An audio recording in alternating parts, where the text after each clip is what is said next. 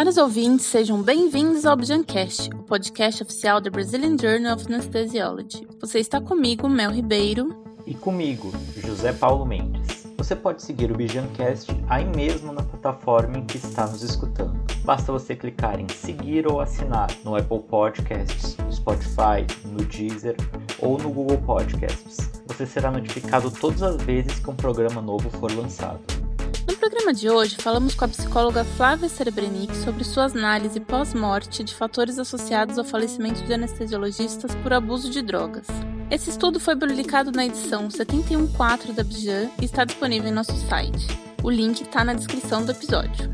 Queria perguntar primeiro quais foram as dificuldades que surgiram durante a realização do estudo. Obrigada, José. Antes de mais nada, queria agradecer o convite. Acho que é uma honra poder estar aqui falando com você e para os assinantes e, e, também poder falar desse estudo, né, que foi um, um, estudo bem trabalhoso. Basicamente, o que foi difícil foi encontrar os casos, porque trata-se de um, de um estudo de casos de óbitos de anestesistas que faleceram por abuso de, de anestésicos, né? E a gente teve muita dificuldade de encontrar esses óbitos, de encontrar os óbitos em si e as pessoas que pudessem falar sobre estas pessoas que faleceram. Então, só para você ter uma ideia, nós utilizamos as malas diretas de várias instituições, entre elas a SAESP, e mandamos mais de 12 mil e-mails. Além disso, a gente tinha contato com os diretores de vários serviços no estado e nós conseguimos chegar a 18 casos no total, 18 situações de óbito,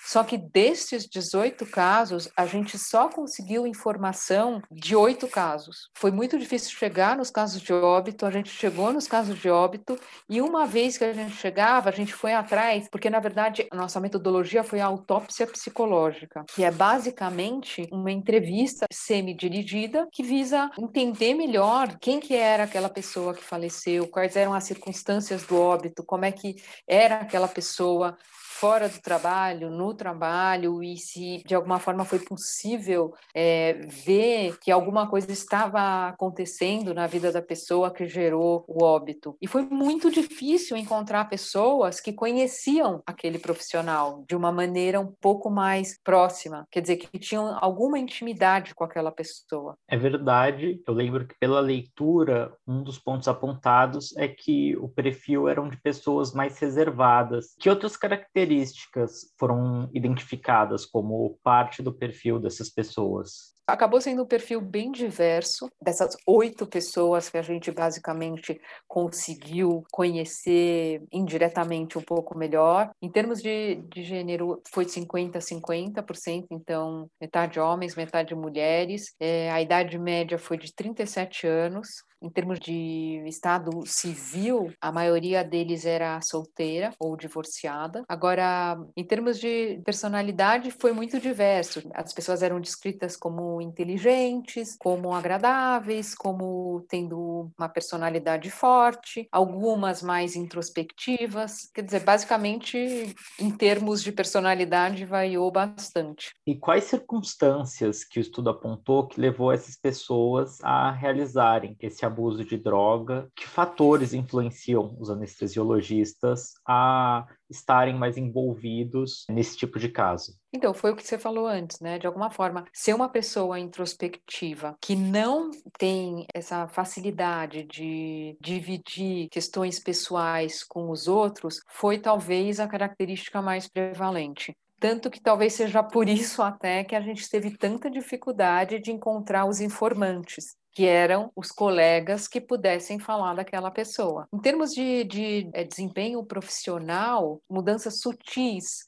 no comportamento profissional podem ter sido indícios de, de um possível uso. Por exemplo, ficar mais tempo do que o usual no, no hospital, ou às vezes negligenciar alguma responsabilidade. Isso foram assim alguns indícios que os colegas foram percebendo e que depois retrospectivamente eles puderam identificar como associados àquele possível abuso. Mas basicamente os principais fatores com os quais a gente pode explicar o abuso das substâncias eram problemas emocionais do tipo questões de relacionamento, mas também questões psiquiátricas como depressão e horas excessivas de trabalho, além de problemas de saúde. Quais as principais conclusões que você conseguiu tirar desse estudo é, e quais foram as limitações? Acho que você trouxe um pouco das limitações, mas quais caminhos podem ser seguidos para conseguir se desenvolver e avançar sobre esse tema no país?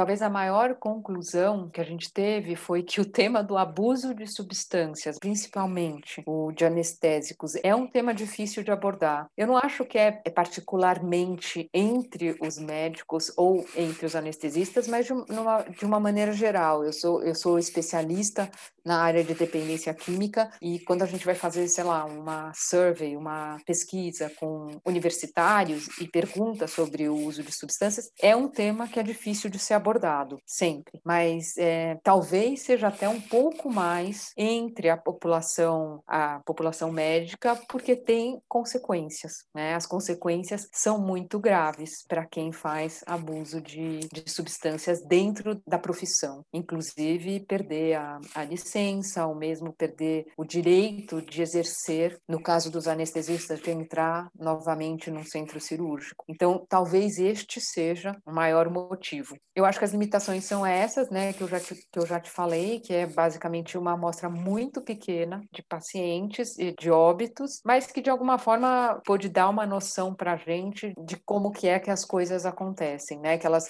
variam um pouco, que as circunstâncias da morte são muito parecidas, que problemas pessoais agregados com talvez uma sobrecarga de trabalho que pode levar a pessoa a talvez uma espécie de um burnout, né, e consequentemente o uso abusivo. A gente ficou com muitas dúvidas que a gente não pôde responder. Por exemplo, tratava-se de suicídio ou foi só uma questão das pessoas quando fizeram o uso e acabaram por falecer, elas perderam a mão do consumo e acabaram de alguma forma acidentalmente falecendo. Para a gente é difícil de saber, porque a gente fez a pesquisa retrospectivamente e a gente teve muita dificuldade de ter acesso a pessoas que eram mais próximas. A nossa ideia ideia inicial era ter falado com familiares, era falar com dois informantes de cada caso, sendo que um deles seria um colega e o outro um familiar, mas a gente teve muita dificuldade, a família foi muito resistente em todas as nossas iniciativas. A gente teve muitas recusas de conversa sobre esse assunto.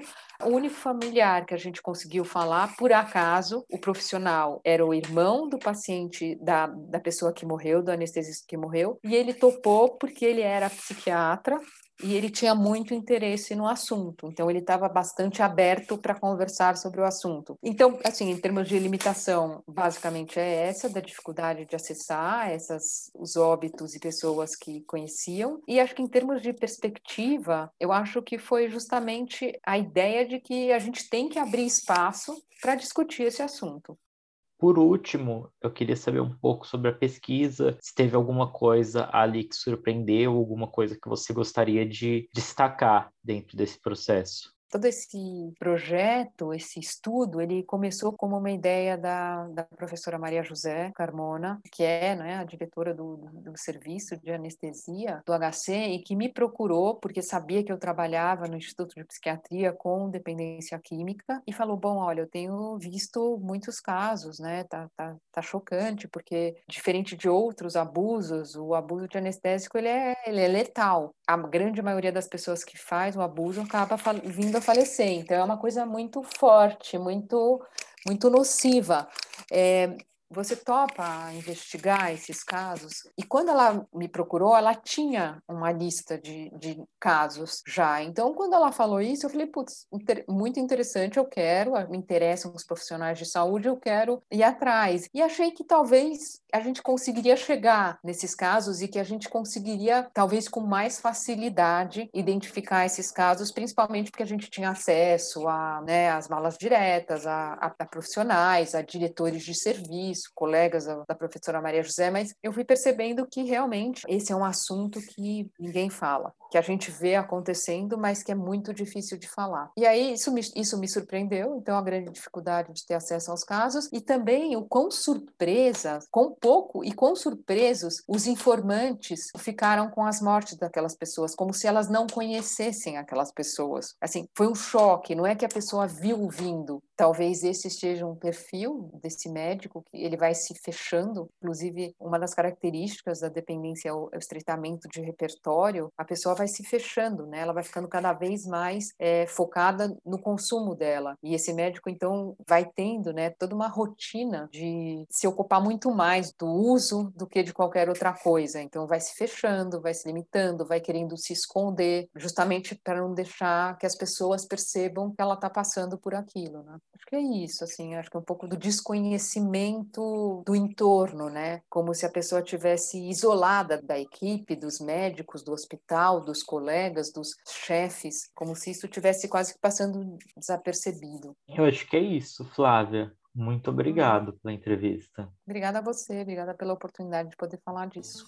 Gostou desse episódio do nosso programa? Não se esqueça de compartilhar essa edição do Bijancast com seus colegas anestesiologistas, porque é para vocês que a gente faz esse programa.